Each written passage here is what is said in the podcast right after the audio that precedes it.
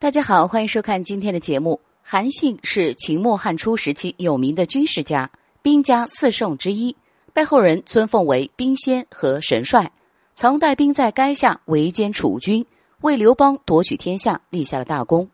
不过项羽死后，他就被解除兵权，降为楚王。后来又因为奸人诬告，被贬为淮阴侯。刘邦称帝后，为了巩固中央、加强皇权，手握重兵的韩信成了朝廷最大的威胁。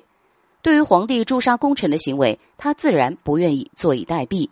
于是，趁着代相陈豨起兵造反，刘邦御驾亲征的时候，暗中释放囚徒，准备带着他们入宫控制皇后和太子，却被家中的一个小仆人告密。最后，吕雉联合丞相萧何，将韩信骗进长乐宫，在中室将他杀死。后世都说韩信成也萧何，败也萧何。当年他不受重用，打算离开刘邦，是萧何连夜把他追回来的，并保荐他为大将，最终还是栽在了萧何的手中。韩信被吕雉杀死后，萧何看着他的尸首，说出了自己的心里话：“我萧何既杀韩信，终不负天下苍生。”这件事也成了他人生中的一个污点。萧何成就了韩信，韩信为刘邦打下汉家天下，萧何也毁了韩信。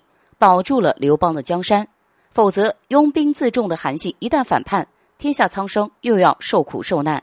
这就是封建时代皇权至上的定律和悲哀。君臣之间可以有难同当，却不能有福同享。